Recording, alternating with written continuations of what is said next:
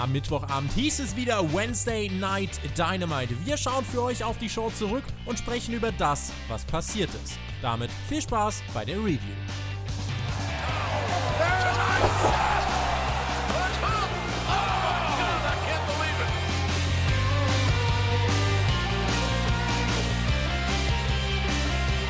Ausgabe 20 von AEW Dynamite, eine historische Ausgabe, denn zum ersten Mal präsentierte All Elite Wrestling seine Variante des Steel Cage Matches.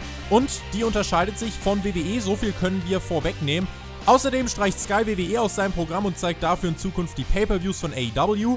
Alles in allem gute Nachrichten für die Company. Gute Nachrichten für alle Podcast-Hörer. Deathmatch-Legende Alexander Bedranowski ist wieder bei mir. Hallo! Jawohl, Tobi, du und ich, wir sind wieder vereint. Team TJT. TJT! Ist am Start. Und ich bin sehr gespannt auf dieses Cage-Match, darüber mit dir zu diskutieren. AEW bringt das hier zum ersten Mal bei Dynamite. Und ja, es war anders als der Steel Cage bei der WWE, das kann man schon mal sagen. Ich habe oft gelesen, dass sich die Card der heutigen Ausgabe, die wir besprechen, fast schon wie so ein kleiner Pay-per-View gelesen hat. Ich habe mich ganz besonders eben auf dieses Steel Cage Match gefreut, denn nach der Vertragsunterzeichnung und nach dem Strapping schafft AEW es auch dem Steel Cage so einen neuen Twist zu verpassen. War dein Hype-Level vor dieser Dynamite-Ausgabe höher als sonst? Mm, ja, schon. Also ich war gespannt darauf, wie sie das machen würden und wie man dieses Gimmick neu erfinden soll. Das ist ja genau das, wie du gerade gesagt hast, was AEW so gut macht mit allen möglichen Sachen, mit Vertragsunterzeichnungen, mit den Ten Lashes. Und da war ich sehr gespannt drauf, wie sie das hier, wie sie dem Steel Cage quasi ein neues Gewand verpassen können. Und der Hund bei der Arbeit, der war auch wieder am Start in der ersten Reihe, wie letzte Woche. Scooby-Doo war wieder da. Also, heute erkenne ich auch direkt, dass es Scooby-Doo war. War das derselbe Fan wie letzte Woche?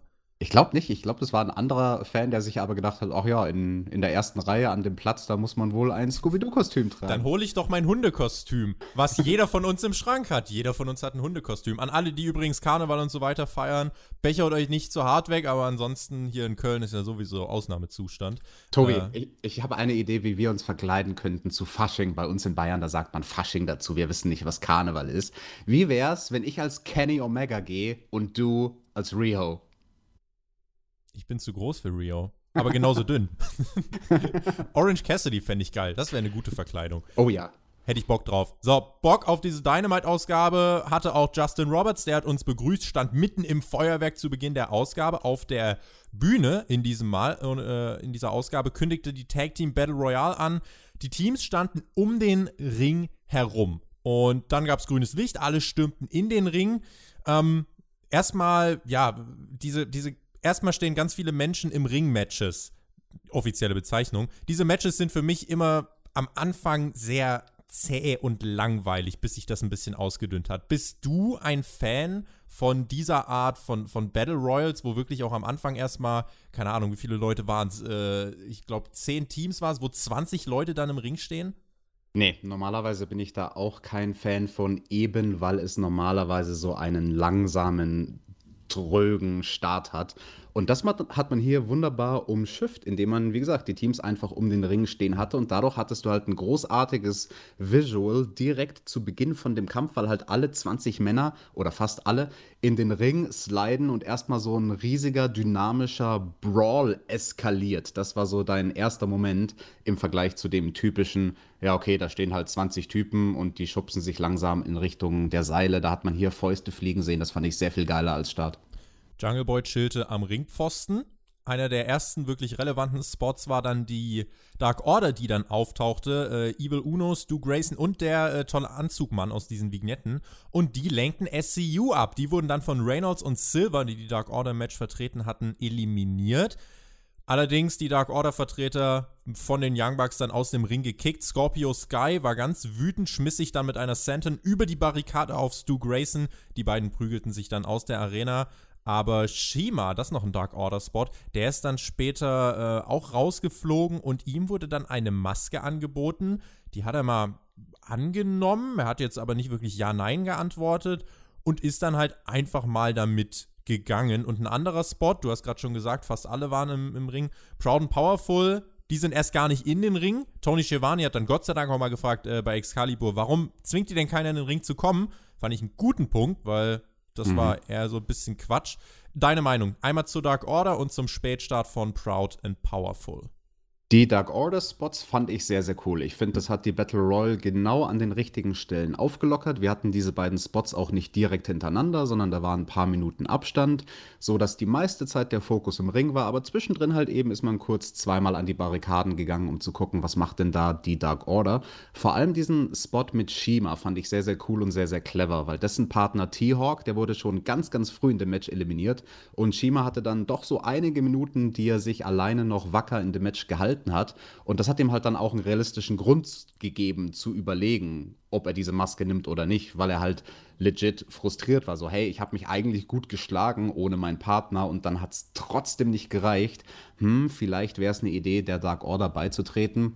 Und zu dem anderen Ding, dass Proud and Powerful da erst sehr, sehr spät in den Ring gehen, ich finde es realistisch. Ich fand's gut, musste smart, ich sagen. Eigentlich. Es ist smart, natürlich. Also, das ist das, was du, wenn es ein echter Kampf wäre, als böses Heel-Tag-Team machen würdest. Dich so lange draußen aufhalten, bis, ja, bis was? Bis dich irgendjemand dazu zwingt. Die Ringrichter, die werden zwar sagen, hey, du geh mal bitte lieber in den Ring, aber die werden jetzt nicht Hand anlegen und dich da reinwerfen, weil sie zu viel Angst und Respekt vor dir haben. Also warum denn nicht? Und ich finde, das hat halt auch geholfen, dem Match dann so kleine Momente zu verschaffen, weil als die dann in den Ring geslidet sind, Proud and Powerful, da, da hat das Match halt so eine neue Dynamik bekommen. Es war eine Edition das, für das Match in dem Moment. Genau, genau. Das hättest du halt nicht gehabt, wenn sie von Anfang an schon drin gewesen wären. Und also das ist so für mich der Takeaway von dieser Battle Royale. Es war halt wirklich gut strukturiert und du hattest viele kleine einzelne Momente in einer Form, wie man es sonst in so einer Battle Royale nicht hat mich jetzt ein bisschen gestört, weil alle anderen Teams damit automatisch so ein bisschen wie Vollpfosten wirkten und ich habe mir gedacht, ja, die machen es halt genau richtig und wenn es erlaubt ist, warum machen es nicht mehr? Das ist so ein bisschen mein kleiner Negativpunkt, aber ansonsten würde ich dir dann äh, zustimmen, es war halt für den Moment dann immer wieder, äh, man wusste immer wieder, wann man das Match so ein bisschen refreshen muss, damit mhm. es nicht irgendwie Staub ansetzt. Mhm. Das war gut. Ja. Im Ring hat dann Nick Jackson irgendwann aufgeräumt, zeigte Offensive gegen alle, wurde aber vom Butcher eliminiert. Matt war noch im Match und der Butcher und Luchasaurus standen sich gegenüber. Das fand die Crowd ganz fantastisch. Es gab einen Yay Boo Schlagabtausch, die Private Party wurde von Proud and Powerful eliminiert, TH2 ging raus, Jack Evans relativ früh eliminiert, Angelico dann etwas später. Sammy Guevara sorgte durch die Ablenkung für die Eliminierung. Ähm, dann noch vom Jungle Boy. Vier Leute hat es gebraucht, um den Luchasaurus zu eliminieren. Sehr zum Unmut des Publikums. Umarmung der Best Friends wurde vom Butcher aufgehalten. Der bekam ordentlich Heat dafür. Best Friends flogen dann auch fast raus, wäre da nicht Orange Cassidy, denn Trent landete auf seinen Schultern. Orange Cassidy rettet also vorerst sein Team. Die letzten im Ring, Proud and Powerful, also beide davon, der Butcher und Matt Jackson und Trent. Also vier Teams, mal mit zwei Leuten vertreten, mal nur mit einem. Bis hierhin, Alex, äh, gute Struktur. Wie fühlt es sich dann jetzt an vor diesem finalen, äh, vor dieser finalen Zielgeraden des Matches? Fühlte sich sehr gut an. Also in meinen Augen hat das Match stetig Fahrtwind gewonnen. Kurz bevor wir hier die Final 5 im Ring hatten, gab es dann auch noch mal so einen frischen Wind, eine frische Note, die ins Match reingebracht wurde, als Trent und Butcher und Blade draußen eine kleine Sequenz hatten außerhalb vom Ring und dort Moves ausgeteilt haben. Und da gab es einen lustigen Moment, weil Jim Ross hat dann so gesagt von wegen, also ich als Wrestler, das wäre das Letzte, was ich tun würde, in der Battle Royale rausgehen und da draußen auf dem Boden wresteln. Und Tony Giovanni, der wollte dann sich irgendwas ausdenken, um ihm zuzustimmen und hat dann irgendwie da so um seine Worte gerungen. Und das war mein Kommentar-Fail der Woche. Denn aus dem Mund von Tony Giovanni kam dann nur, I agree, because That's where you're gonna lose. Und als er das ausgesprochen hat, hast du ihm halt angemerkt, okay, dass er so, so sofort gemerkt hat, okay, das, was ich gerade gesagt habe, ist totaler Schwachsinn. Eigentlich Bullshit. du verlierst außerhalb vom Ring nicht. Du kannst dieses Match außerhalb vom Ring nicht verlieren. Und Jim Ross hat ihn halt dann kommentiert, äh, äh nicht kommentiert, Jim Ross hat ihn halt dann korrigiert, wollte ich sagen, im Sinne von, naja, also da draußen kannst du nicht gewinnen. Und da hat dann auch Shivani gemerkt, oh ja, scheiße, das ist das, was ich hätte sagen sollen. Draußen kannst du nicht gewinnen. Auch Tony Shivani äh, arbeitet wohl bei Starbucks, aber ist trotzdem keine Maschine, sondern ein Mensch. Schöner Takeaway. Ähm, Dann hatten wir im Ring noch einen Spot, äh, Matt Jackson und Trent haben die Best Friends Umarmung nachgemacht. Das war dann wieder gut fürs Publikum. Orange Cassidy brachte sich dann in Position, um eine Eliminierung von Trent zu verhindern. Bunny gesellte sich dann aber zu ihm, verpasste ihm einen Low Blow und der Butcher eliminierte dann die Best Friends endgültig. Das war ganz gut gemacht. Matt spierte den Butcher, der ging, durchs o äh, ging ja übers oberste Seil, wurde er von Trent nach draußen gehievt. Und äh, Matt ging durchs mittlere Seil, deswegen der Butcher nach dem Spear eliminiert, Matt nicht. Äh, Im Ring dann Santana Ortiz, die äh, ja übrig waren mit Matt Jackson. Sammy griff ein, ähm, holte Matt Jackson von den Füßen. Der umging dann gerade so noch die Eliminierung. Santana wurde vom Apron gekickt. Dann der Superkick gegen Santana und Sammy Guevara kam hereingeflogen. Das war der HBK Shelton Benjamin Gedächtnisspot und mein Move der Woche. Oha. Und, und aber holy shit, wie hat Matt Sammy bitte hier getroffen? Wie hat Sammy das bitte gesellt? Das war ein richtig, richtig starker Moment. Und da war auch die Crowd komplett aus dem Häuschen, weil Matt eliminierte dann sogar noch Santana und holte für die Young Bucks den Sieg. Die treffen bei Revolution. Ja, dann auf äh, die Sieger des nachherigen Tag Team Titelmatches. Und ganz ehrlich, ich war skeptisch gegenüber dieser Tag Team Battle Royale. Aber das war eigentlich mustergültig umgesetzt. Absolut. Und man hat halt hier nicht Schema F gefahren, sondern hat dasselbe gemacht, was wir schon im Intro angesprochen haben, was bei AEW so oft wirklich gut gelingt. Altbackene Dinger, in dem Fall ein altbackenes Match zu nehmen und dem ein bisschen so einen Twist zu geben, ein bisschen eine andere Art und Weise, das zu erzählen, weil bei der klassischen WWE Battle Royale, also zum Beispiel, keine Ahnung, sowas wie die Andre the Giant Battle Royale in der Pre-Show von WrestleMania, läuft halt eigentlich immer gleich ab, dass es erst spannend wird, so ab den letzten vier, fünf Leuten. Ja. Und hier war es halt dadurch, dass man immer mal wieder einen neuen, frischen Wind reingebracht hat, auch zwischendrin spannend und wirklich gut umgesetzt fand es halt schön, dass man sich für eine, äh, für einige Eliminierungen einfach einen kleinen Spot hat einfallen lassen. Dass sie nicht einfach so beiläufig eliminiert wurden, sondern dass da irgendwas drumherum äh, erzählt ist, was auch Storyline-mäßig irgendwann relevant werden könnte. Im Falle der Dark Order bin ich mir sogar ziemlich sicher, dass das relevant werden könnte. Da ja, wurde wieder der Exalted One angekündigt. Der Fallen Angel Christopher Daniels war ja in dieser Woche auch nicht da. Wir erinnern uns, er ist letzte Woche Backstage gegangen und ist seitdem nicht wiedergekommen. Also hm. mal schauen, wann wir den wiedersehen. Ähm, aber da lässt man sich Zeit. Nick Jackson kam dann heraus, feierte mit seinem Bruder im Ring. Kenny Omega und Adam Page sahen das Ganze backstage an einem Monitor und dann sahen wir, wie Cody in die Arena kam mit seinem Hund, mit Brandy. Und dann gingen die Kommentatoren auch nochmal die komplette Card durch. Das ist der Opener dieser Show. Als nächstes stand dann an Chris Statlander gegen Shanna. Da muss ich sagen, dachte ich mir, oh, brauche ich jetzt eigentlich nicht, aber dann wurde gesagt, Britt Baker wird bei den Kommentatoren sitzen. Da dachte ich mir, ja, vielleicht wird es für die Ohren jetzt unterhaltsamer als für die Augen. Britt hatte Tony einen Kaffee Latte mitgebracht, aber schön auf die Figur achten, Tony. Und äh, da wurde dann noch von den Kommentatoren erwähnt für das anstehende Match, dass es ein wichtiges Match ist für die Rankings. Dex Schulz hat sich ähm, bei uns über Twitter gemeldet. At Tobi Texte, so erreicht ihr mich. At ThumbtackJack, da findet ihr Alex. Und äh, der meinte, könnt ihr vielleicht in der nächsten Review kurz über die Rankings gehen. Er hätte da gerne nochmal die ein oder andere Erklärung. So, Alex, ich habe jetzt die Rankings bei mir offen. Gehen wir es doch einfach mal durch. Wir haben ähm, wenn wir uns das Männer-Ranking anschauen, ganz oben Chris Jericho 0 zu 0, aber trotzdem Overall-Record von 10 zu 1, der ist da eigentlich gut aufgehoben, oder?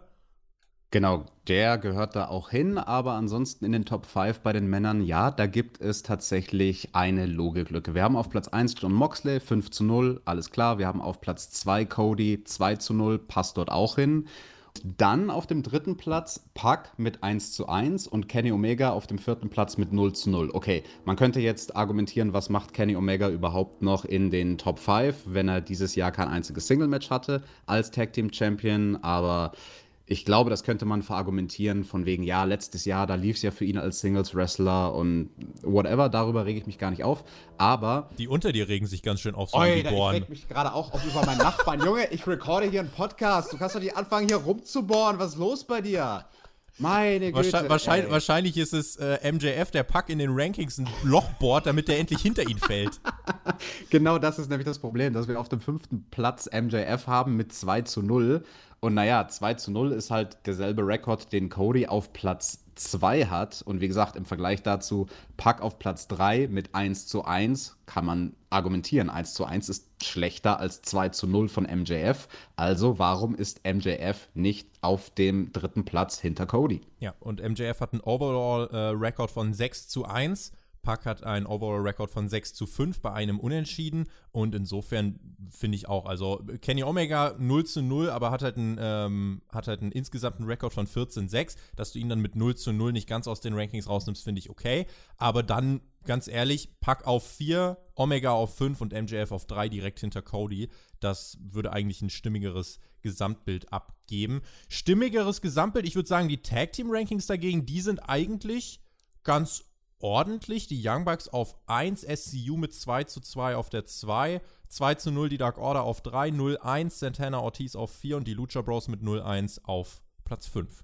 Ja, das ist alles stimmig. Also bei den Tag-Teams, da passen die Platzierungen zu den Siegen, die in dieser Division im Tag-Team Wrestling 2020 eingefahren wurden. Bei den Damen dann allerdings nicht. Da haben wir wieder so ein Problem in den Rankings. Natürlich Champion Nyla Rose und auf Platz 1 Rio, die gerade ihren Titel verloren hat. Klar, da darf sie eigentlich, egal was ihr Rekord ist, natürlich jetzt erstmal auf dem Platz 1 sein. Und danach kommen Platz 2 Chris Statlander, Platz 3 Hikaru Shida, Platz 4 Yuka Sakazaki und Platz 5 Chris Statlander. Das Problem, was ich hier habe und wahrscheinlich viele Britt andere auch. Fünf. Genau, Britt Baker auf Platz 5 mit genau. 1 zu 2. Ähm, darüber kann man streiten, aber auch über Hikaru Shida, die mehr Siege, aber die gleiche Anzahl an Niederlagen hat wie Chris Statlander. Aber Chris Statlander ist einen Platz vor Hikaru Shida. Chris Statlander, ihr Rekord 1 zu 1. Hikaru Shida 2 zu 1. Ein Sieg mehr, trotzdem ein Platz weiter hinten als das Alien. Warum? Das kann ich dir nicht erklären.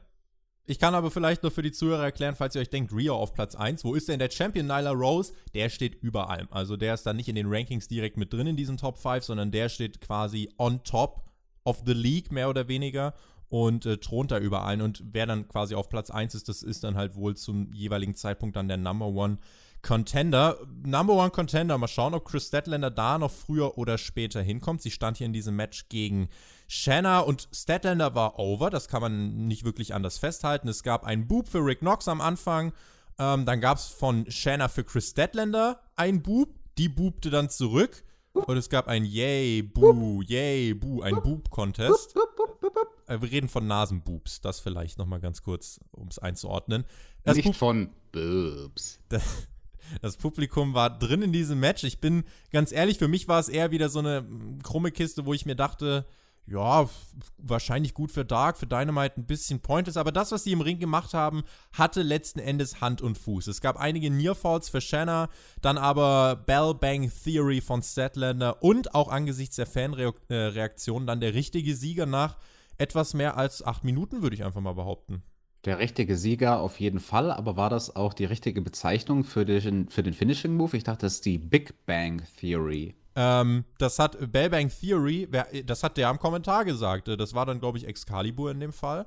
Äh, hm. Ich glaube, es heißt Big Bang Theory. Es würde absolut Sinn machen. Ich habe mich einfach auf den Kommentar jetzt verlassen. Naja, da, da bin ich in die Falle gefallen. auch die labern manchmal Schwachsinn, genauso wie wir. Aber die werden halt dafür bezahlt, wir nicht. Das ist, das ist der Unterschied. Wenn ihr uns unterstützen wollt auf Patreon, bla bla bla. Alter, perfekter Plug. Auf Patreon. Ja, schaut mal dort vorbei. Tatsächlich gibt es dort äh, über 550 Audio-Releases. Also, wenn ihr euch denkt, ich habe Bock auf Podcasts und das, was die machen, oh, ist eigentlich ganz cool. Ich möchte die mit mehr unterstützen als einem Klick auf Spotify oder YouTube.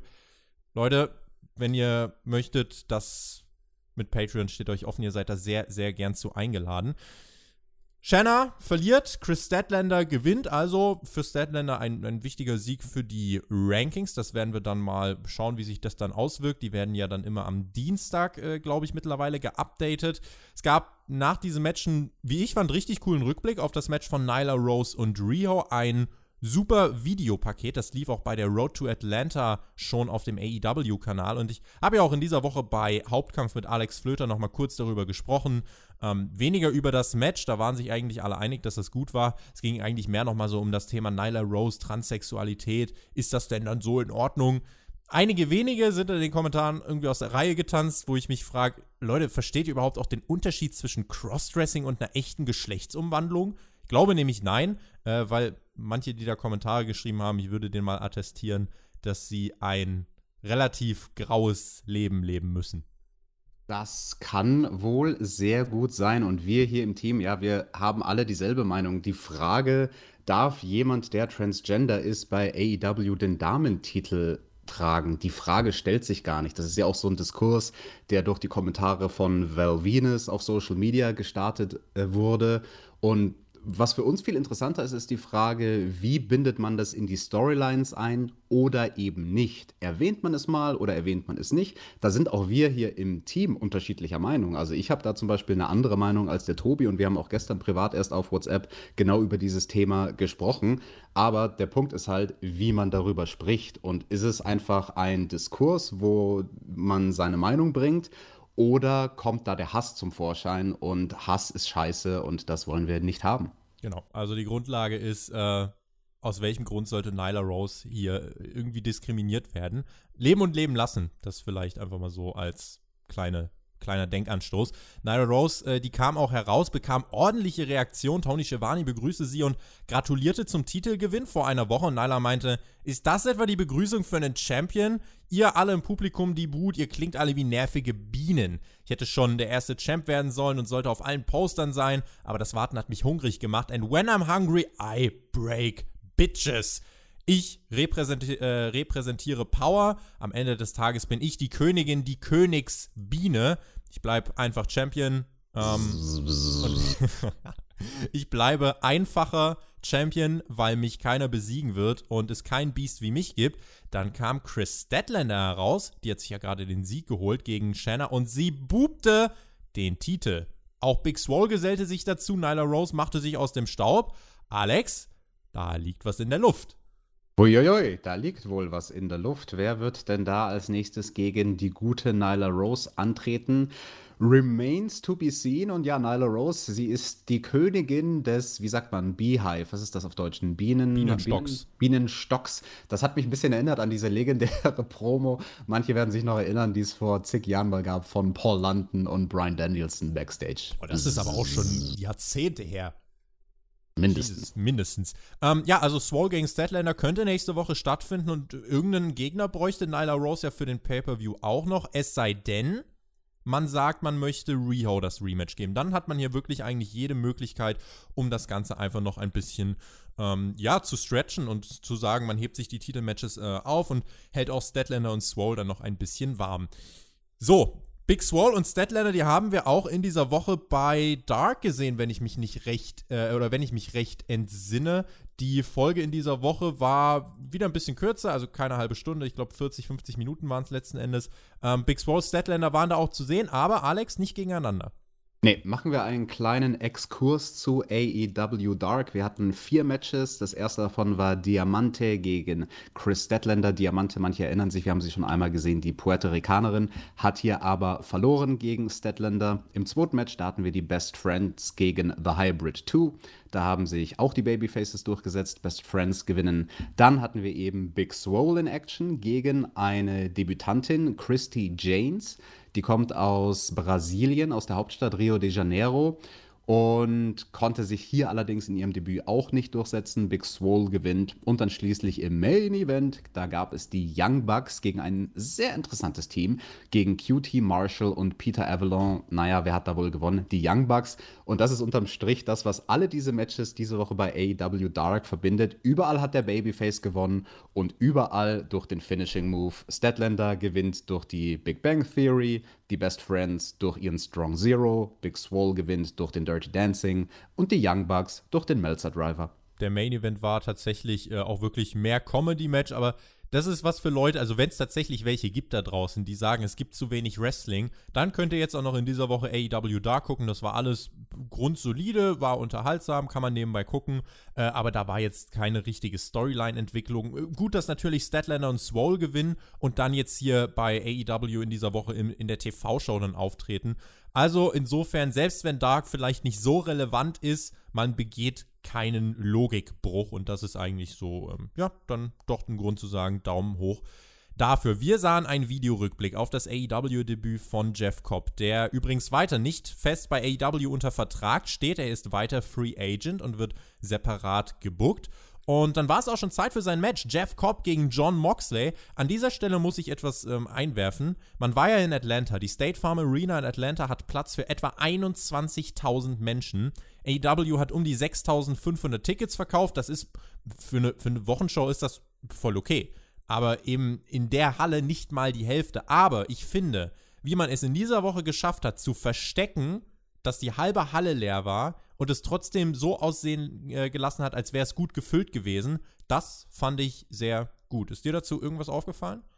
Nö, mir ist genau dasselbe aufgefallen. Ja, also wenn man das weiß, wie die Kamera-Angles benutzt werden, um gewisse Teile der Halle zu verstecken und wie halt vor allem in den oberen Rängen die Beleuchtung eingesetzt wird, halt alles abgedunkelt, dann kann man sich schon denken, dass es nicht ausverkauft war, aber am Ende des Tages wurscht. Also außer demjenigen, der voll der Experte ist und auf solche Sachen achtet, dem regulären, normalen Fernsehzuschauer, der durch die Kanäle seppt. Und der sollte ja hier oftmals auch im Fokus stehen, ob man den erreicht, ob man neues Publikum erreicht. Ja.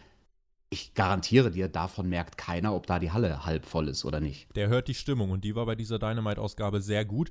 Jeff Cobb kam heraus und dann noch Le Champion, apropos gute Stimmung, Sing Along für Judas. Das haben wir auch schon gemacht, Alex. Wir werden das auch irgendwann mal wieder machen. Chris Jericho, jetzt muss ich dann doch mal einhaken. Chris Jericho hat sich ein Ticket besorgt. Auch Sammy Guevara, der stand doch gerade noch am Ring. Was holt er sich ein Ticket? Ist er dämlich? das war wirklich ziemlich dumm. Junge, aber, bist du bescheuert? Aber schöner Throwback von Chris Jericho. I got a ticket!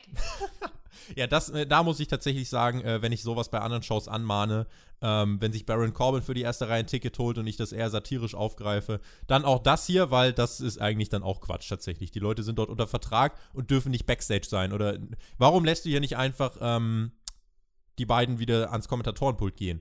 Also das wäre ja eigentlich auch ganz in Ordnung. Ich weiß und? gar nicht. Ja. Tobi, eine Frage, weil die drei haben sich dann an genau dieselben Plätze gesetzt in der ersten Reihe, wo vorher im Opener auch die Leute von der Dark Order saßen. Heißt Ticket das denn? Swap. Schon, oder? Die von der Dark Order, die haben sich auch Tickets geholt, dann haben sie die geswappt. Dark Order und Inner Circle arbeiten scheinbar zusammen. Also, wenn wir Dinge ansprechen wollen, die keinen Sinn ergeben, hier haben wir tatsächlich eine Sache, die aber letzten Endes äh, gut kaschiert wurde. Äh, Tess saß, by the way, wo ich jetzt gerade Kommentatoren erwähne, Tess saß dann fortan bei den Kommentatoren, hat Tony Schiavone ersetzt. Ähm, der ist wohl mit Britt Baker im Starbucks State gehabt oder so. Das Match, Cobb gegen Mox. Mox hatte nicht nur eine Augenklappe, nach der Attacke aus der letzten Woche hatte er auch einen Verband um den Bauch. Die erste Hälfte des Matches, das war die Heat-Phase für Jeff Cobb, der bedächtig, aber effektiv arbeitete, seinen ganzen Körper da reinlegte. Mox dann nach der Werbung mit seinem Comeback äh, hat dann Cobbs Bein am Ringpfosten bearbeitet.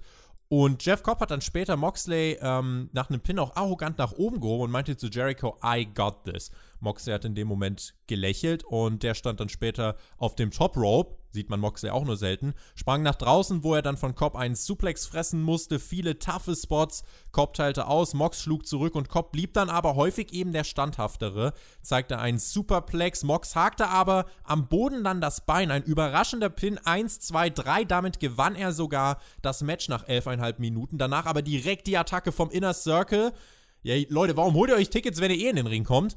Dann ertönte eine Musik mit, der wusste erst keiner so wirklich was anzufangen. Dustin Rhodes kam heraus, dann wurde es dunkel in der Arena, es wurde noch dunkler.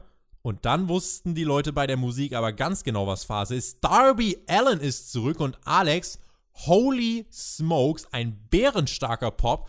Darby skatete zum Ring, die Attacke gegen den Inner Circle. Dustin Rhodes half ihm, eliminierte oder schmiss ähm, ähm, Jake Hager nach draußen. Moxley verpasste Jeff Cobb noch ein Paradigm Shift wie ich fand, ein richtig, richtig cooler Payoff für die Faces und ein, ein Comeback für Darby Allen mit bärenstarken Reaktionen. Ja, also die Reaktionen, die waren wirklich gewaltig. Also ich würde so weit gehen, das war der Pop des Abends. Vielleicht mit ah. Ausnahme von einer Sache, die wir dann ganz am Ende der Show noch gesehen haben.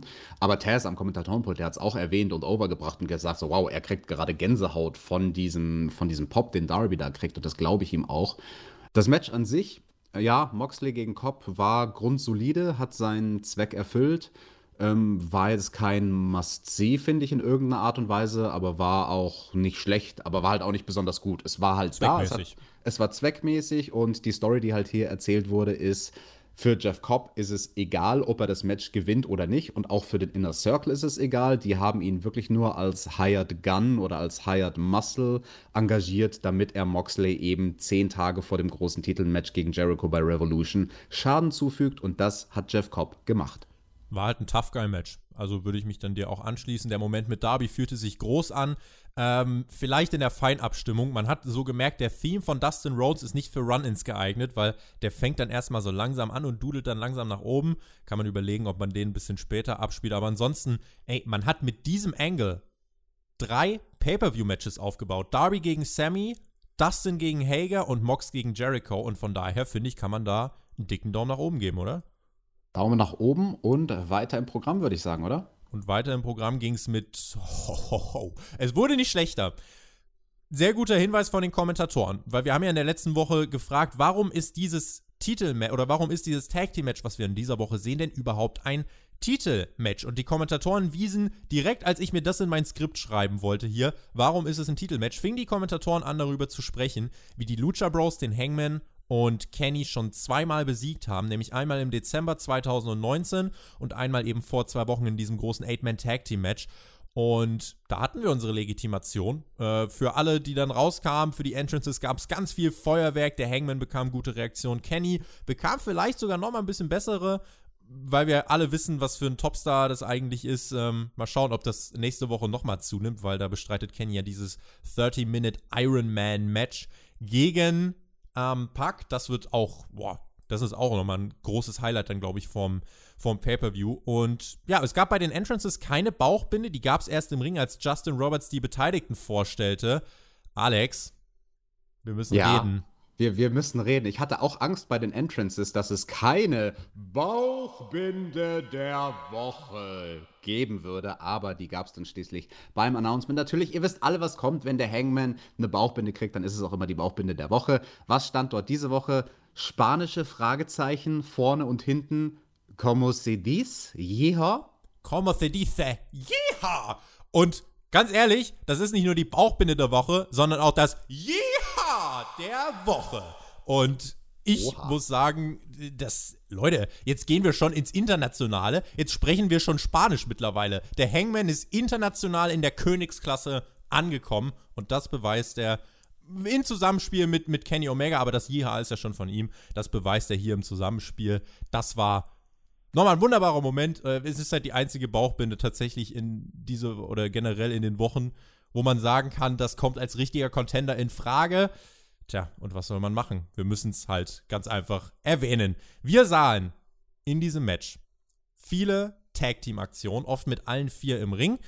Die Lucha Bros kamen aber eigentlich gut weg, fand ich. Ein gutes Showing bekommen.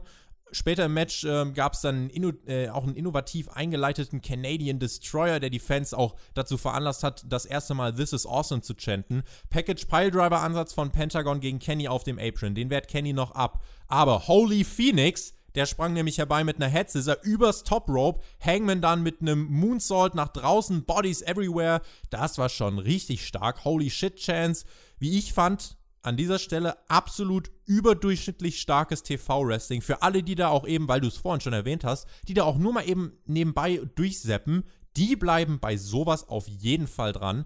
Dann passierte aber das, was wir schon gesehen haben. Die Bugshot oder der Bugshot geht durch. Phoenix macht sich aus dem Staub und der Hangman nietet Kenny um. Im Ring der Panther-Driver gegen Kenny. Ich habe den Nearfall zu 100% gekauft und mich mental auf den Titelwechsel eingestellt. Kick out, das war zu, äh, das war zu dieser Phase. Top Notch, Snapdragon von Kenny. V-Trigger gegen den heranfliegenden Phoenix, Tiger Driver, Kick out. Blind Tag dann vom Hangman, Buckshot, V-Trigger-Kombination und der Sieg. Was für eine Viertelstunde. Schaut euch dieses Match an. Alex, ich war fasziniert. Ich war, ich war wieder in love mit Wrestling. Jetzt musst du erstmal richtig tief durchatmen, Tobi. Ja, also wenn man versucht, so ein Match natürlich Revue passieren zu lassen, bei all diesen Spots, äh, das war natürlich vom athletischen her unglaublich und auch vom, vom Timing von den vier Jungs wirklich ganz, ganz stark. Tobi, ich stimme dir da in dem Fall tatsächlich zu. Tag Team Wrestling bei AW ist ja so ein Ding, da gehen unsere Meinungen manchmal durchaus auseinander. Ich würde sogar so weit gehen zu sagen, das war das beste Tag Team Match oder zumindest das beste Tag Team Titel Match, an das ich mich bei AEW erinnern kann. Absolut. Und zwar aus dem Grund, ja, wir hatten hier diesen Style, der halt sonst oft von Kritikern, auch von mir, vorgeworfen wird, dass es AEW damit übertreibt, mit diesem, wie ich es immer nenne, Young Bucks Tag Team Wrestling. Aber in diesem Fall hat man es anders in den Matchablauf gebettet, weil das Match hat Fahrtwind aufgenommen und es war am Anfang sehr, sehr langsam und klassisch. Hat begonnen mit Chain Wrestling, hat begonnen mit vielen Wechseln, hat begonnen mit Abtasten. Es war nicht von der ersten Minute an, wie so oft sonst High Octane, sondern ist langsam, langsam mehr und mehr und mehr eskaliert und deswegen haben dann auch diverse Nearfalls sehr, sehr gut funktioniert und unterm Strich wirklich ein großartiges Match. Ich kann Tobi nur zustimmen, wenn ihr es nicht gesehen habt, schaut euch das auf jeden Fall an. Lucha Bros gegen Kenny und den Hangman, wow. Für mich bisher, da lehne ich mich jetzt halt einfach aus dem Fenster, aber ist einfach meine ehrliche Meinung dazu, weil ich wirklich komplett drin war. Äh, was Tag Team Matches angeht, bisher ein Match of the Year Contender sogar. Ähm, wirklich, was Tag Team Matches angeht, ich möchte jetzt nicht mit Singles Matches gerade irgendwie dann vergleichen, äh, weil da haben wir vor allem auch bei Wrestle Kingdom nochmal ganz andere Kaliber gesehen. Aber ansonsten war das wirklich wow. Ich war, war wirklich fasziniert und äh, kann wirklich nur sagen, schaut dieses Match an. Die Bugs kamen dann heraus. Sie treffen ja jetzt dann also, das steht jetzt fest bei Revolution, auf Kenny und den Hangman. Sie halfen Kenny auf die Beine. Der Hangman macht sich aus dem Staub, äxte anderthalb Bier weg. Bei Being the Lead haben wir diese Woche gesehen, wie er hinterrücks den anderen Teams äh, der Tag Team Battle Royale heimlich Informationen zu Schwachstellen der Bugs gesteckt hat. Ich glaube, Alex Revolution wird eine wichtige Station für das Storyline-Development rund um The Elite und den Hangman.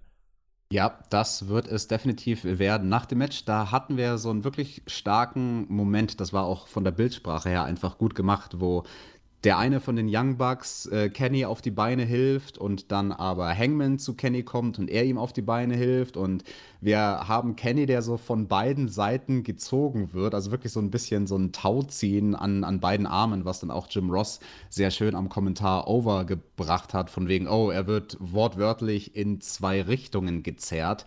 Ja, bei wem liegt die Loyalität von Kenny? Eher bei seinen Freunden von The Elite, bei den Young Bucks oder beim Hangman? Man, man weiß es noch nicht so ganz, aber der Hangman, der ja, ist dann schnell aus dem Ring und hat sich gedacht, drauf geschissen, ich trinke jetzt lieber mein Bier. Warten wir mal ab, was da noch so passiert. Aber, Tobi, das war ein richtig starkes Match. Und dann danach im Main Event sollte uns ja auch noch ein sehr uniques Match erwarten mit dem ersten Steel Cage. Nichtsdestotrotz, das, was dazwischen kam, war mein Segment der Woche. Denn wir haben gesehen, dass AEW Actionfiguren bekommt, Tobi. Actionfiguren von WCT. Ich bin total ausgemacht, wer die nicht kennt. Wicked Cool Toys. Und dann haben wir halt gesehen, wie die Backstage vor Dynamite die Figurenmacher zu den einzelnen Wrestlern hingegangen sind und denen ihre Actionfiguren präsentiert haben. Und die Jungs und Mädels, weil Brandy kriegt auch eine Figur, die hatten halt dasselbe Leuchten in den Augen wie ich. Actionfiguren sind einfach das Beste auf der Welt. Ich sammle sie selbst, die alten Hasbros und die Retros von der WWE. Übrigens, falls da jemand draußen noch Hasbros bei sich daheim rumliegen hat, bitte schreibt mich an. Meine Sammlung von Hasbros ist noch nicht komplett, ja? Also entweder anschreiben auf Twitter at ThumbtackJack oder auf Instagram at Alexander-Betranowski. Ich, ich nehme sie alle. Und ja, wir werden coole Actionfiguren bekommen. Die sehen halt wirklich stark aus. Wir kriegen Figuren von sechs Personen, von den vier EVPs, also von den Young Bucks und von Cody und von Kenny. Und Chris noch Jericho dazu, und Brandy Rhodes. Genau, Le Champion und Brandy, die kriegen auch ihre Figuren, teilweise sogar mit Accessoires. Also Cody, der hat dann den Vorschlaghammer, mit dem er da den äh, Thron zerschlagen hat bei der Großveranstaltung. Und Kenny, der kriegt sogar sein Entrance-Gewand, was wirklich sehr, sehr cool ausschaut. Ja, starkes, äh, starke, starke Serie und ich bin wirklich hyped drauf, muss ich sagen. Ich Fanboy! Hab, ich habe vorhin einfach dann nur von Alex ganz viele Nachrichten im Caps Lock bekommen und dachte, was ist denn jetzt passiert? Ist Cody im Main Event gestorben? Nein! AEW hat Actionfiguren rausgebracht. Jetzt muss man an dieser Stelle auch wirklich mal festhalten, die verlängern ihren TV-Vertrag, die haben eigentlich Woche für Woche Ratings, mit denen sie TNT absolut glücklich machen. Die laufen jetzt in Deutschland auf Sky anstatt WWE und haben die dort verdrängt. Und jetzt bringen die Actionfiguren raus. Läuft bei AEW, würde ich sagen. Ja, läuft bei denen. Aber ich muss dich korrigieren, sie sind leider noch nicht draußen, weil sonst würde ich ja Kaum sofort. im Laufe des Jahres, ja. Ich, genau, ich würde sofort auf, auf, auf dem nächsten Schiff in, in die USA fahren und sie mir holen, aber noch müssen wir ein bisschen warten. Wir hatten dann endlich jetzt diesen dicken Main Event vor uns. Ich war gehypt. Es gab vor diesem Main Event auch wirklich nochmal im Pay-Per-View-Style wirklich ein Videopaket. Wir sind nochmal diese Stipulations durchgegangen. Rückblick auf das Strapping. Alter, der Schlag von Wardlow, ich höre ihn jetzt noch. Auch Arn Anderson kam zu Wort. Cody meinte, sein Vorteil ist, dass er schon mal in Cage-Matches stand, aber es wird kein Escape geben, es wird brutal. Und Cody muss das Match gewinnen, sonst gibt es kein Match gegen MJF bei Revolution. Das war der große Aufhänger für dieses Match. Der Stopp. Käfig.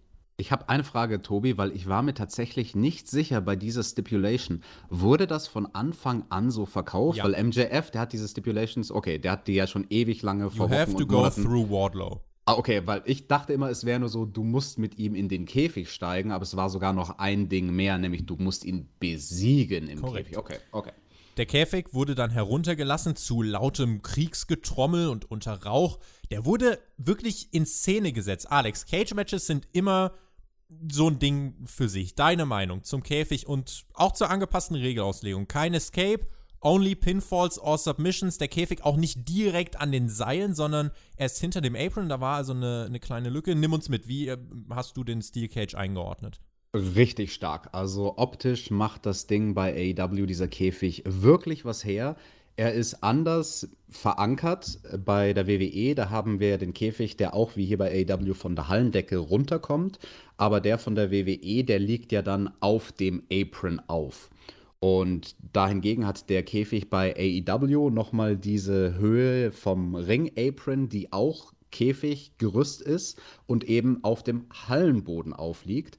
Noch dazu haben wir an allen vier Ecken so richtig massive Stahlsäulen, also so wie diese Säulen, wo normalerweise bei großen Veranstaltungen zum Beispiel das ganze Licht Stahltraversen, glaube ich. Stahltraversen, genau. Also die, die kennt man ja auch irgendwie so von so alten Steel Cages, dass es die halt dann oben rum gab im Viereck um den Käfig. Aber hier hatten wir diese Stahltraversen eben auch an allen Seiten. Also quasi wie bei einem Hell in a Cell Käfig auf eine gewisse Art und Weise. Das hat dadurch nochmal ordentlich mächtiger gewirkt. Also das Ding wirkt halt wirklich wie so ein Mutant im positiven Sinne, wie so ein Crossover zwischen einem normalen Steel Cage vom Look her und einem Hell in a Cell Käfig. Und du hast es eben angesprochen, wir haben diesen Abstand vom Apron zum Käfig, der war nicht groß, vielleicht 20, 30 Zentimeter, aber groß genug, dass man damit durchaus auch spielen kann, was in diesem Match gemacht wurde. Aber das Aller, Allerwichtigste, die Höhe von diesem Käfig. Also nicht Ja. nur, dass er eh schon größer ist, weil er halt eben auch die Distanz von Apron zu Hallenboden bedeckt, sondern der Teil vom Käfig, der vom Apron nach oben ragt, ist halt wirklich hoch und massiv. Also mich hat das so von der Optik erinnert. Einige werden sich erinnern an so ein altes Videospiel, wo viele bis heute sagen, das ist das beste Wrestling-Videospiel, was es jemals gab. WWF, nicht WWE, WWF No Mercy. Damals weiß ich noch, auf dem N64. Und da hattest du halt auch diesen Steel Cage, der einfach so hoch war, dass du gar nicht, dass du gar nicht das Ende davon gesehen hast. Und genauso war das bei diesem auch. Also in den Standard-Kameraeinstellungen, in der Hardcam vor allem, du hast halt gar nicht das Ende vom Käfig gesehen, weil das Ding so scheiße hoch war. Also ich würde sagen, die Spitze vom Viereinhalb, Käfig. fünf Meter überm Apron. Glaub Fünf glaube ich nicht, aber viereinhalb. Vier- also vier, viereinhalb viereinhalb. wäre wär meine Vermutung. Ich schaue ja. gerade im Thumbnail Arn Anderson an, der passt da ungefähr zweieinhalb Mal zwischen. Wenn ich Ja. das so, ja. Kann, also auf jeden Fall war es hoch. Es war wirklich hoch. Dann gab es die Entrances, Wardlow mit eigenem Theme und dann kam Cody. Was für ein Top-Star! Brandy und Arn Anderson kamen mit heraus, die Fans sangen Codys Theme, haben ihn gefeiert. Die Arena war in Rauch gehüllt, es war laut. Wie hast du oder wie hast du in diesem Moment die, die Atmosphäre wahrgenommen? Wie war dieser Main Event für dich inszeniert? Perfekt inszeniert. Also alles, das Gesamtpaket von dem Hype-Package davor, wie man den Käfig runtergebracht hat. Das war so ein bisschen wie damals WCW bei den Wargames oder inzwischen ist ja auch die WWE bzw. NXT bei den Wargames so, dass es dann ein bisschen Special Effects gibt. Bei den letzten Ausgaben, da hat der NXT halt dann eher so die Lasershow am Start. Hier hatte man klassisch, wie damals bei der WCW, von unten die Nebelschwaden, die hochkommen. Also das finde ich war auch ein geiler Throwback. Und halt bei Codys Entrance, das kombiniert, diese Nebel Schwaden um den Ring herum und dann auch noch auf der Bühne während seinem Entrance, also wirklich die ganze Halle in Nebel gehüllt, geiler als bei jedem Becky Lynch WrestleMania Entrance. Das sah wirklich, das war, sah sehr, sehr big time aus, ja. Ich bin extrem gespannt auf das Rating. Es lief zwar nebenbei eine Wahldebatte unter den Demokraten, aber dieser Main Event, der könnte die Millionen geknackt haben. Er könnte. Wenn ihr die Ratings wissen wollt, äh, 22, 23 Uhr äh, roundabout kommen die raus. Wir werden es im Laufe des Donnerstagabends, spätestens am Freitag dann noch auf dem Spotify-Twitter-Kanal posten. Die Präsentation und die Produktion bis hierhin bin ich bei dir Weltklasse-Niveau.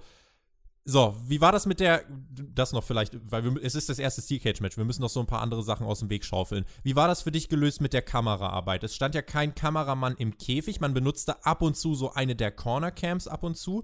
Ansonsten die totale und die beiden Kameras rechts und links vom Ring auf Höhe des Aprons. Hat das für dich bildtechnisch gereicht oder hättest du gesagt, man hätte noch einen Kameramann irgendwie auf den Apron im Ring setzen sollen?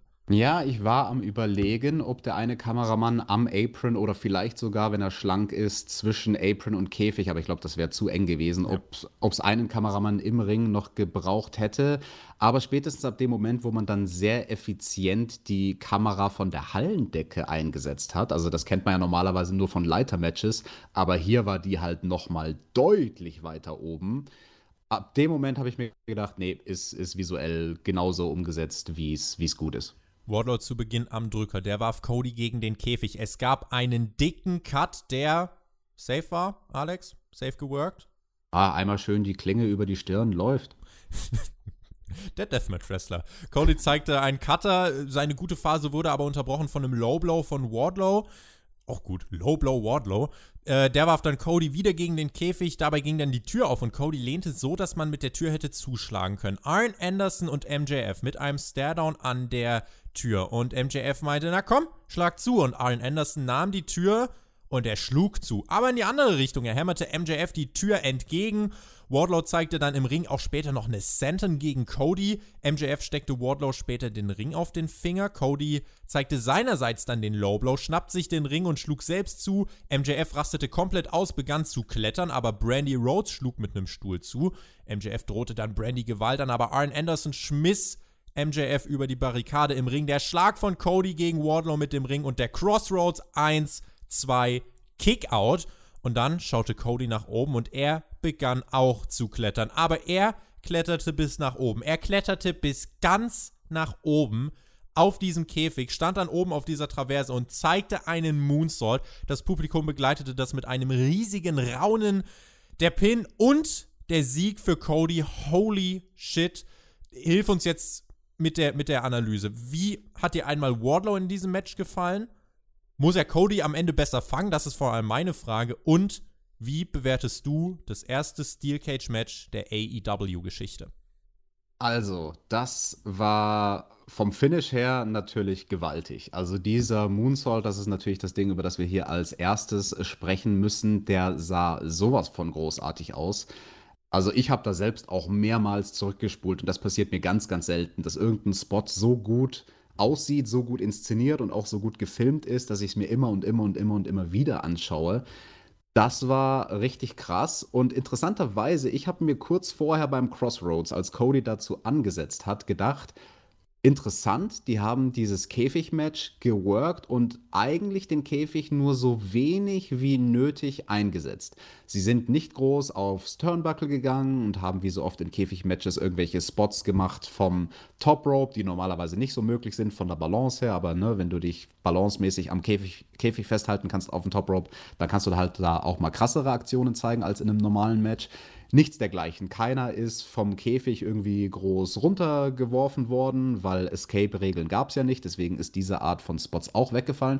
Und ich auch dieses lästige Krabbeln zur Tür gab es nicht. Genau, das gab es auch nicht. Und ich dachte mir halt wirklich so, wie gesagt, Zeitpunkt, bevor der Crossroads angesetzt wurde, cool, Chapeau an AEW, das habt ihr gut gemacht. Ihr habt ein Käfigmatch auf die Beine gestellt, was ihr so geworkt habt, dass es keine außergewöhnlichen Spots gebraucht hab, hat. Und dann war das der Crossroads eben nur der Two-Count. Und als Cody dann, dann nach oben gesehen hat, dachte ich mir so, okay, krass, das ist eine, eine, eine schöne Zugabe in dem Sinne. Also viele werden sich äh, in ein paar Monaten bei diesem Käfigmatch nur daran erinnern, an den einen großen Spot am Ende. Aber ich möchte deswegen an dieser Stelle, wenn wir es analysieren, festhalten, das Match war bis zu diesem Zeitpunkt schon großartig. Dieser eine Spot extra, das war so wie die Kirsche auf dem Eis obendrauf. Und zu deiner Frage, ja, hätte Wardlow Cody da besser fangen müssen. Weil, Cody, es sah halt so aus, ich, ich stelle die Frage, weil es sah so aus, als wäre Cody halt voll auf seinen Knien gelandet und als hätte Wardlow ihn da wirklich den, den, den, die Fallgeschwindigkeit nur minimal abgefangen. Ja, hat er, glaube ich, auch nur. Also das, der Teil von Codys Körper, der Wardlow am Ende dann wirklich berührt hat, war halt der eine Arm. Aber es war jetzt nicht so, dass er mit seinem Torso oder den Beinen oder irgendwas sonst Wardlow berührt hätte. Wardlow war im Prinzip ein bisschen fehlpositioniert, ja. Also er hätte ein bisschen zentraler stehen sollen. Das wäre definitiv gut gewesen das ist jetzt alles Meckern auf hohem Niveau. Also die Aktion sah trotzdem großartig aus. Und ganz ehrlich, also wenn du ab, äh, ab so einer gewissen Höhe von viereinhalb Metern oder man muss ja eigentlich rechnen, die, die Kopfhöhe von Cody. Also für den, äh, aus, aus seiner Perspektive gesehen, springt der da halt aus sechs Metern nach unten. Und da hat alles Impact. Also selbst wenn du den Gegner nur mit einem Arm erwischt, dann multipliziert das ja durch den großen Fall den Impact. Nichtsdestotrotz, ja, wäre besser gewesen, wenn Wardlow ihn mehr gefangen hätte. Allerdings, ich weiß gar nicht, wem ich da den, den schwarzen Peter zuschiebe. Ob Wardlow oder Cody. Weil jetzt rein unter dem Aspekt, war diese Aktion realistisch oder nicht betrachtet. Cody ist darauf geklettert und hat kein einziges Mal nach hinten geguckt, bevor er losgesprungen ist. Also im K-Fape gesehen war das rein strategisch maximal dumm, nicht nur mutig, sondern wirklich dumm, da hochzuklettern und ab dem Moment, wo er oben war, nicht nochmal Maß zu nehmen, nicht nochmal nach hinten zu gucken, hey, ist mein Gegner da eigentlich noch in Position? Klar, Co Cody Rhodes, der Worker, weiß in der Situation, wir haben das vorher abgesprochen, Wardlow wird aufstehen und der wird ziemlich genau in der richtigen Position stehen, kann ich mich drauf verlassen, aber Cody Rhodes, der Athlet, den er hier verkörpert, der in einem Wrestling-Match steht, der hat halt überhaupt gar nicht geprüft, äh, ist mein Gegner vielleicht inzwischen aus der Tür rausgekrabbelt oder ist der überhaupt noch im Ring oder ansatzweise in der Aber der Athlet, vielleicht das noch, also ich stimme dir zu, das äh, ist so natürlich eine Sache, die man, die man ansprechen kann. Äh, der Athlet im Ring hat halt auch vorher schon ein paar, äh, paar Mal mit dem Kopf äh, das Stahl äh, schmecken dürfen und war am Kopf komplett offen. Vielleicht auch einfach so gedacht, Leute, ich gehe jetzt auf alles und ähm, dann diesen Spot ausgepackt. Aber normalerweise, was natürlich ideal gewesen wäre, wenn er wirklich einfach nochmal nach oben schaut, vielleicht auch wirklich noch diesen Moment mehr auskostet, weil er war ja oben und ist dann noch relativ mhm. zügig gesprungen. Eigentlich mhm. kannst du das noch ein bisschen mehr auskosten, dann bringst du so diesen, diese Kranfahrt an ihm vorbei mit dem Publikum, was jubelt und dann springt er. Hier war er oben und er war auch schon wieder unten. Ja, genau. Das ist mir nämlich, wo ich es das erste Mal gesehen habe, habe ich es auch genauso beobachtet, wie du es gerade gesagt hast. Und ich habe mir auch gedacht, ha, interessant, er hat diesen Moment gar nicht ausgekostet. Wenn man es dann nochmal zurückgespult hat, hat man gemerkt, doch, doch, er hat sich diese fünf Sekunden genommen, wo er oben steht und nochmal ins Publikum guckt und sich die Reaktion vom Publikum holt, bevor er losspringt. Aber so wie das im Fernsehen gezeigt war, war das von der Kamera von oben, diese Wiley Coyote Kamera. Hm. Und da hat man Cody fast gar nicht erkannt. Also ich musste da in dem Bild, weil, weil die Kamera halt. Punkt. Er war ein kleiner Punkt, genau, weil die Kamera so weit oben war. Wardlow, den hast du erkannt. Der war im Kontrast zur Farbe von der Ringmatte, hast du den sofort erkannt, den Ringrichter auch. Aber Cody, da musste ich wirklich suchen, so 1, 2, 3, 4, in welcher von den Ecken ist er denn? Ah, okay, da links vorne. Und dann Und war er schon wieder weg. Dann war er schon wieder weg. Also äh, live in der Halle hat er diesen Moment gemolken. Fürs Fernsehen kam es ein bisschen so rüber, als wäre er einfach direkt gesprungen. Aber ganz ehrlich, ich nehme es ihm auch nicht übel. Ich habe selbst einmal ein Käfigmatch bestritten. Ich habe es mich nicht getraut, von ganz oben runter zu springen. Ich, ich war so am Überlegen, okay, wenn ich mich geil fühle, dann, dann kletter ich ganz nach oben. Und ich habe halt dann so ein bisschen geschummelt und bin so quasi eine Ebene tiefer losgesprungen. Also habe mir den letzten halben Meter dann mal nicht gegönnt. Und äh, ja, ganz ehrlich, er ist halt am Ende des Tages auch nur ein Mensch. Also was würdet ihr machen, wenn ihr da nach oben klettert? Würdet ihr noch mal nach hinten gucken oder einfach sagen, Manche oh. springt schon nicht im, im Schwimmbad vom 5-Meter-Turm. So. Richtig, genau. Und jetzt überlegt euch mal, das nächste Mal, wenn ihr auf dem 5-Meter-Turm steht im Schwimmbad, stellt euch mal vor, da unten ist jetzt kein Wasser, sondern da ist nur ein Muskelmann. Und auf den springt er jetzt drauf. Rückwärts. W rückwärts. Würdet ihr das machen oder würdet ihr euch ein bisschen mulmig fühlen? Und ich würde wetten, die meisten von euch würden sich, genau wie Cody in diesem Moment, ziemlich mulmig fühlen. Aber die Hangtime, die er hatte, Tobi, das war so außergewöhnlich stark. Also, wir haben das natürlich anderswo äh, überall Indie Wrestling, WWE. Das ist natürlich ein Spot, den hat man schon so oft gesehen, dass jemand vom Käfig runterfliegt. Aber die Hangtime, die Cody ja. da hatte, auch wie er gesprungen ist, mit den ausgebreiteten Armen bei dem Moonsault, das sah wirklich aus wie so ein Adler, der, weil er so eine lange Hangtime hat, noch korrigieren kann mit den Armen. Oh nee, doch ein bisschen weiter nach links. Oh nee, doch ein bisschen weiter nach rechts. Und jetzt bin ich gelandet. Cody segelte durch die Lüfte seiner Heimatstadt. Wir werden gleich noch über die Post-Match-Promo reden, die es nicht mehr im TV gab, die aber auf YouTube äh, hochgeladen wurde. Äh, die werde ich gleich noch mal kurz zusammenfassen. Vielleicht noch zum Match.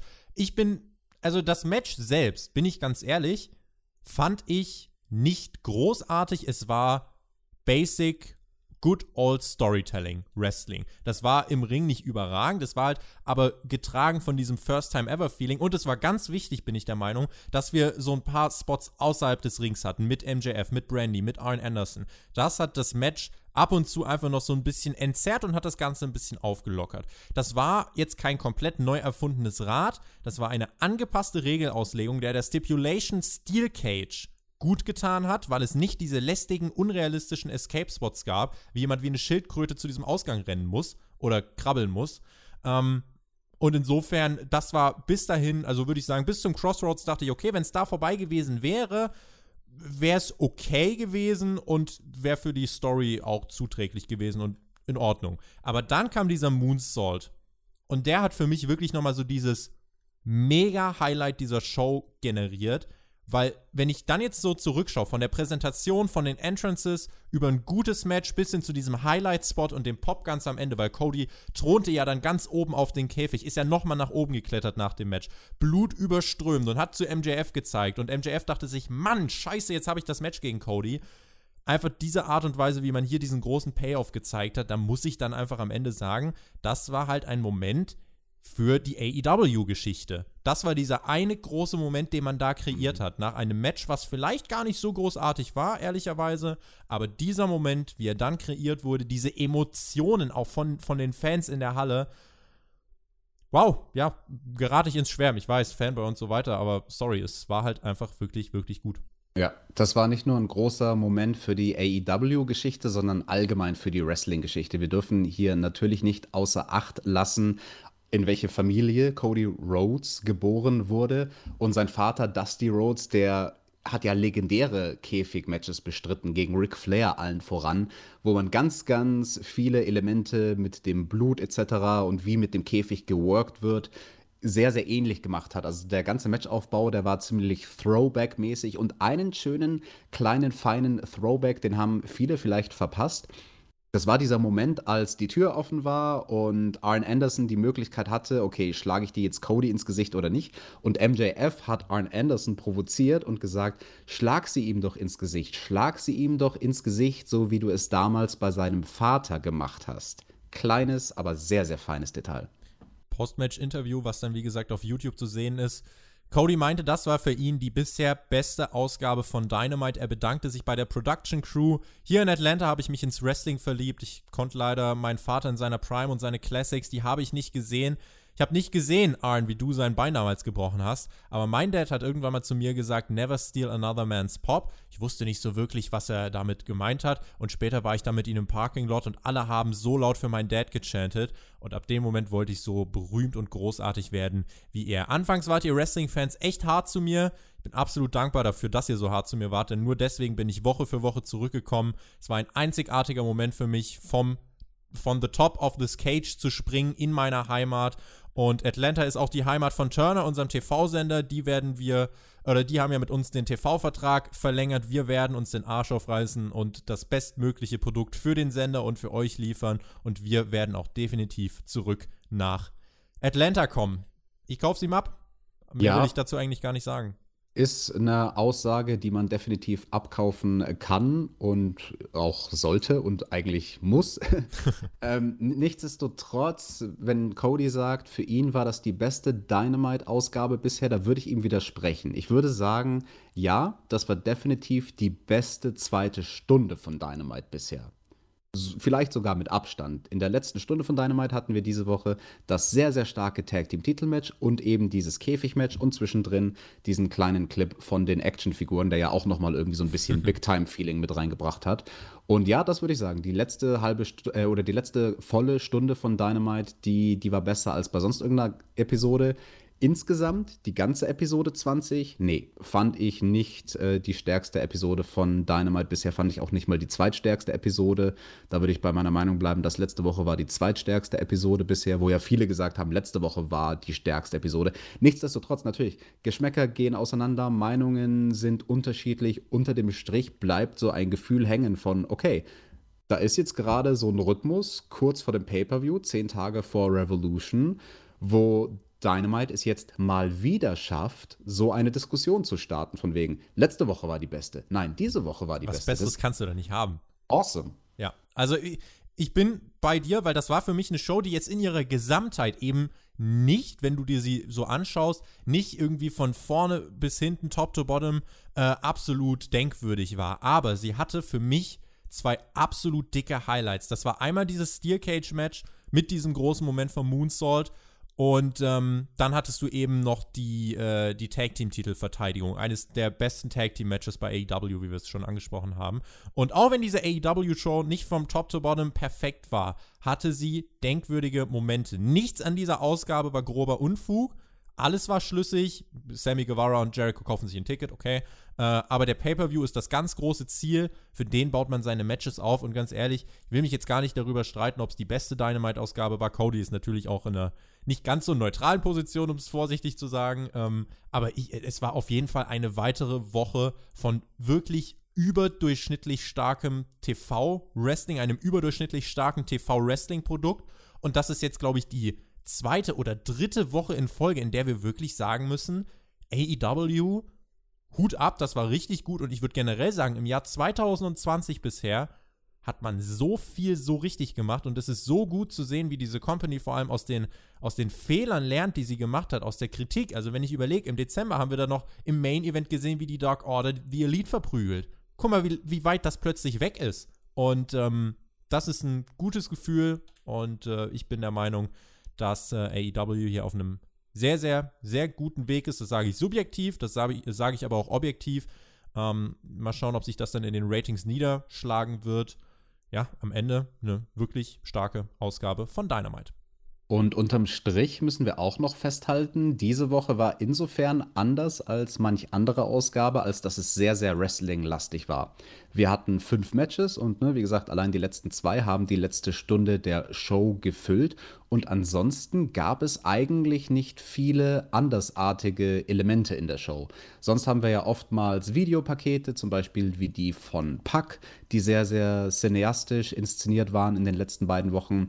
Sowas gab es bis auf Rückblicke diese Woche nicht. Also eine Nyla Rose Promo, aber das war's. Genau, eine Nyla Rose Promo, aber es gab jetzt keine Videoelemente, die eine Story vorantreiben, wenn dann nur Videopakete, die eine Story im Recap nochmal zusammenfassen. Ja. Aber das ist halt, ja, eine andere Struktur, die man in dieser Woche gefahren ist, aber bin ich komplett bei dir. Schreibt uns, wie ihr Dynamite fandet. Schreibt uns vor allem, weil wir haben uns ja jetzt wirklich 20 Minuten über dieses Steel Cage Match unterhalten und haben es wirklich versucht, professionell zu analysieren. Ich finde, das ist uns gut gelungen. Ähm, schreibt uns gern, was habt ihr davon gehalten? Vielleicht jetzt an dieser Stelle kann man es, finde ich, machen. Bringt gern den Vergleich zu WWE. Denkt an WWE Steel Cage Matches. Gefallen euch diese Regeln in diesem Fall hier besser? Und vor allem würdet ihr mir zustimmen, weil ich würde da gerade, ähm, ja, I'm doubling down on that. Cody Rhodes kann aktuell mit jedem Topstar von WWE mithalten, wenn es darum geht, over zu sein. Dieser Entrance von ihm, diese Reaktion, klar, es war seine Heimatstadt, aber der ist nicht nur in seiner Heimatstadt over. Guckt euch die Entrances aus den letzten Wochen an. Ich glaube auch, dass das Strapping, er war ja in der letzten Woche nicht da, in der Woche davor gab es das Strapping, das hat auch nochmal geholfen, um ihm einfach over zu bringen. Und an alle, die irgendwie behaupten, du kannst im Jahr 2020 kein reines Babyface mehr sein in Zeiten von Internet, Wrestling Community und so weiter. Ich finde, Cody Rhodes ist der Gegenbeweis. In diesem Sinne, vielen lieben Dank fürs Zuhören bei dieser Dynamite Review. Wir hören uns dann nächste Woche wieder. Außerdem gibt es nächste Woche, das kann ich jetzt schon mal sagen, die AEW Revolution Preview mit Mike Ritter und Günther Zapf. Das kommt nächste Woche Freitag. Dann nächste Woche Samstag. Selbstverständlich der Pay-Per-View Revolution mit Live-Review, Alex? Fragezeichen? Oh, jetzt puttest du mich aber on the spot, aber vielleicht? Ist, ist dann wieder von Samstag auf Sonntag. Wir, wir geben unser Bestes. Ansonsten erhaltet ihr das Ganze wohl im Laufe des Sonntages. Und nächste Woche selbstverständlich die finale Dynamite-Ausgabe vor dem Pay-Per-View mit dem 30-Minute Ironman-Match zwischen Pack und Kenny Omega. Würde mich freuen, wenn ihr zuhören würdet, wenn ihr Bock habt, uns zu unterstützen. Wie gesagt, Patreon eure Anlaufstelle. Schreibt uns gern eure Meinung zu dieser Show. Und wenn euch der Podcast gefallen hat, gebt uns gern einen Daumen nach oben. Vielen lieben Dank fürs Zuhören. Wen es betrifft, bis nächste Woche. In diesem Sinne genießt Wrestling. Macht's gut. Auf Wiedersehen. Tschüss. Und mein Reminder, wenn ihr noch WWF Hasbro-Figuren in eurem Keller liegen habt, dann schreibt mich bitte an. Und ansonsten wünsche ich euch noch einen schönen Tag. Mache es ganz kurz. Es verabschiedet sich Team TJT. TJT.